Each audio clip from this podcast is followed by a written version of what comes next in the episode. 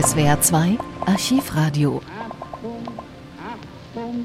Die Watergate-Affäre zwingt US-Präsident Richard Nixon zum Rücktritt. Es ging zunächst um Einbrüche in der Parteizentrale der Demokratischen Partei, die von Nixons Mitarbeitern in Auftrag gegeben wurden. Die Einbrecher haben Dokumente fotografiert und versucht, Abhörwanzen zu installieren. Das war 1972. Im Zusammenhang mit der Aufklärung durchs FBI, die Richard Nixon zu verhindern versuchte, kamen weitere zahlreiche Vergehen ans Tageslicht, in die das Weiße Haus verwickelt war. Es wurde ein Amtsenthebungsverfahren eingeleitet. Am 9. August 1974 tritt Nixon zurück. Strafrechtlich wird er aber nicht belangt, denn sein Nachfolger Gerald Ford begnadigt ihn einen Monat später.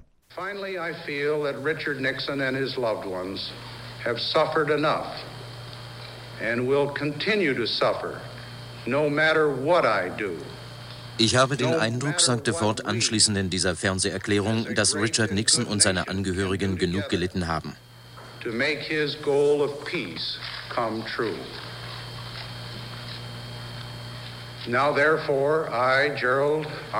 Ich mache als Präsident der Vereinigten Staaten von meinem Begnadigungsrecht Gebrauch gemäß Artikel 2 der Verfassung.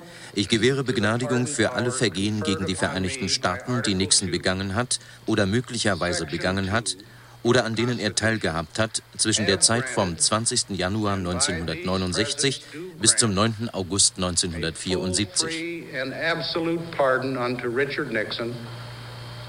For all offenses against the United States which he, Richard Nixon, has committed or may have committed or taken part in during the period from July 20 1969 through August 9, 1974. Ein Sturm des Protestes erhob sich auf die Entscheidung, die Ford nach seinem sonntäglichen Kirchgang bekannt gab, Nixon die Amnestie nicht nur für die Taten zu gewähren, die er im Verlauf der Watergate-Affäre wirklich, sondern die auch möglicherweise begangen hat.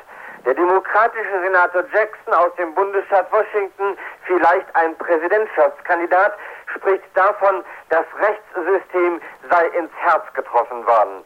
Juristen bedauern, dass nun nicht mehr festgestellt werden kann, welchen Anteil von Schuld der Ex-Präsident faktisch hatte. Nixon genießt eine Amnestie, ohne sich schuldig bekannt zu haben.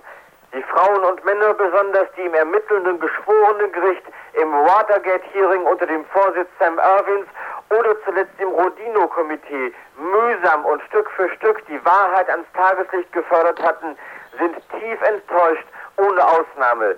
Zweieinhalb Jahre Kleinarbeit zur Wiederherstellung der Demokratie sind für die Katz, sagt einer für alle. SWR 2 Archivradio.